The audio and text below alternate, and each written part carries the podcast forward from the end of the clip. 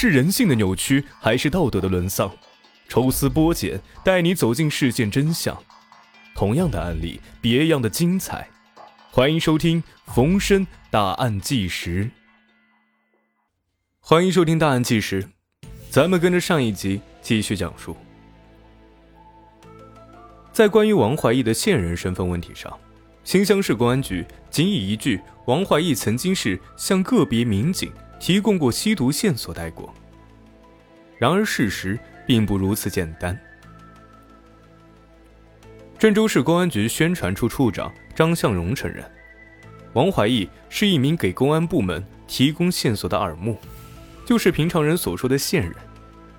他进一步解释说，给公安部门充当线人的，往往都是一些本身就有案底的灰色人物，只有这样的人才能和社会上一些不法分子混在一起，并及时给警方提供线索。不过，根据王怀义的妻子方某的说法，王怀义是给派出所的治安员，其职责是协助公安干警做好社会治安工作，其中包括抓一些犯罪分子。事实上，正如上文交代的那样，王怀义等人在抓温某和郭某的时候，曾声称是派出所的，并将他们带到了蜜蜂张派出所进行盘问。值得一提的是。蜜蜂张派出所副所长王建国为何与几名线人关系如此密切，甚至一起出去旅游？这个呀，还要从当前的线人管制体制说开去。对于公众而言，线人是个颇为神秘的职业，很少见到公开报道，而公安机关对于线人的管理更是不为人所知。据悉，为了获得更多的破案线索。民警都要发展自己的线人，公安机关要为其建立档案，民警跟线人都是单线联系，每个月要见一次面，谈一次话，还要做一次记录。但在实际执行的过程当中，蜜蜂中派出所并没有按照规定去做，他们不仅经常跟线人见面，甚至还让这些线人一起去上街执法。王建国是通过他的线人孙占军认识王怀义的。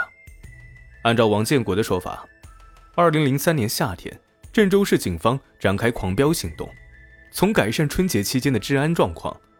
郑州市公安局要求各基层单位在这场行动中都要打出声势来。按照惯例，每次大的行动都将根据所抓获犯罪嫌疑人的多少来确定工作成绩。在二零零二年八月和二零零三年夏天。郑州市警方先后组织“飓风行动”和“狂飙行动”，蜜蜂张派出所的工作名列全市前茅，副所长王建国被上级机关评为先进个人。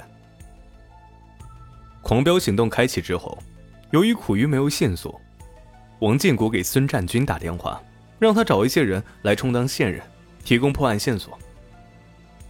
年底的时候，孙占军把王怀义领到了王建国的办公室。王怀义也因此成为了王建国的线人。据了解啊，孙占军等线人不止一次跟着民警江国宝出去抓人，而且每次他们都是以派出所工作人员的身份出现。按照王建国的说法，在上一次飓风行动中，孙占军、陈卫东等线人就配合所里的干警抓获了一批人。根据知情人士的介绍，靠线人抓人是最常有的现象。因为使用线人没有多少成本，工资都不用开。王建国这一次请王怀义等线人出去旅游，所花的钱并非出自公费。之所以这样做，按照王建国的说法，主要是想加强与线人们的沟通，以方便展开工作。对于线人的管理问题，王建国曾在抓获王怀义之后的第二天，深深忏悔过。他说。得我所临时使用的人员犯下如此严重的罪行，震惊之余，我深感不安。虽然我利用他们抓获了一批犯罪分子，做了一些微不足道的工作，但由于此案所造成的恶劣影响，却是我用十倍、千倍的努力也无法挽回的。由于自己在用人工作方面的不察与失误，给公安机关抹了黑，造成了很大的损失。我对不起李厅长，对不起市局分局领导。对不起，全体干警。孙占军、王怀义等线人被刑事拘捕之后，四月二十五号的下午，忐忑不安的王建国给河南省公安厅和郑州市公安局的领导写了一封信，内容长达五页，信中详细的说明了他当初认识王怀义、孙占军等线人的过程。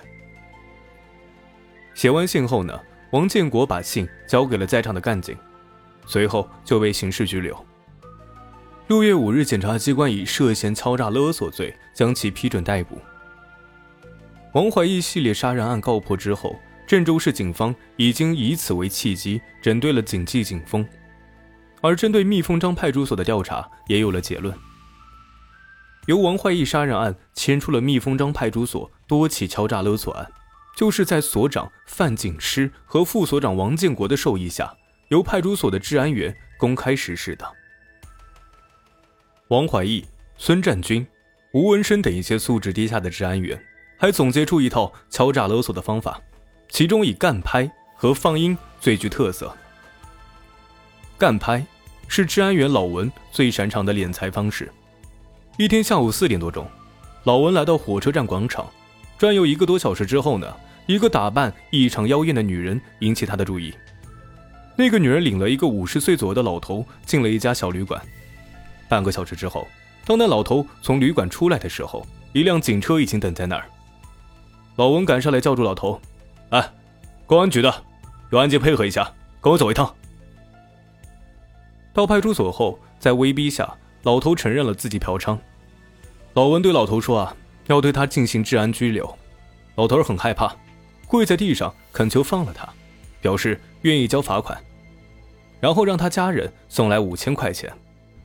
老文装模作样的批评了老头一通，并骗他说发票用完了，要发票的话过两天再来。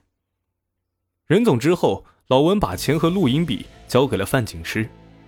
半个月之后，见没有什么事儿，范警师把老文叫到他的办公室里。给了老文几人一千三百元的提成。老文后来供述说：“我们干拍时从来没有带过传唤手续，每次罚款也没有开过罚款手续，罚款一交就让人走了。”在所长的授意下，所里的治安员、线人利用干拍进行敲诈勒索，他们都说不清楚干过多少次了。放音，就是派出所治安员利用自己掌握的小姐进行敲诈勒索。当有人找小姐时，小姐就先和蜜蜂张派出所的治安员联系，完事之后，治安员将嫖客抓走，以拘留等处罚向威胁要钱，然后再给小姐提成。在某宾馆坐台的小姐毕红艳对办案人员供述啊，治安员刘洪克让我帮他完成任务，就是让我找嫖客发生关系，同时发信息给刘洪克，他带人来抓我们，好对嫖客进行罚款。二零零三年十二月十七日，嫖客张某打电话约毕红艳晚上见，毕红艳随即与刘洪克联系，刘洪克又把这一信息报告给了副所长王建国。晚上十一点左右，刚刚走出宾馆的张某和毕红艳被抓住，将人带到派出所之后呢，刘洪克对张某威逼恐吓，张某交了八千元罚款才得以脱身，毕红艳从中得了三千六百块提成。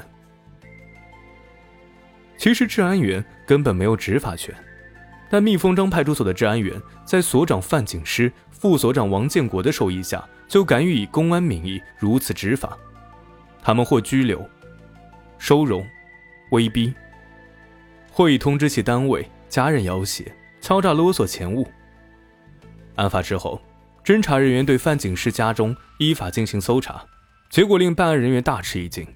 其家中有银行存单及现金共计一百零四万余元，还有房产证一本，房产估价近十万元。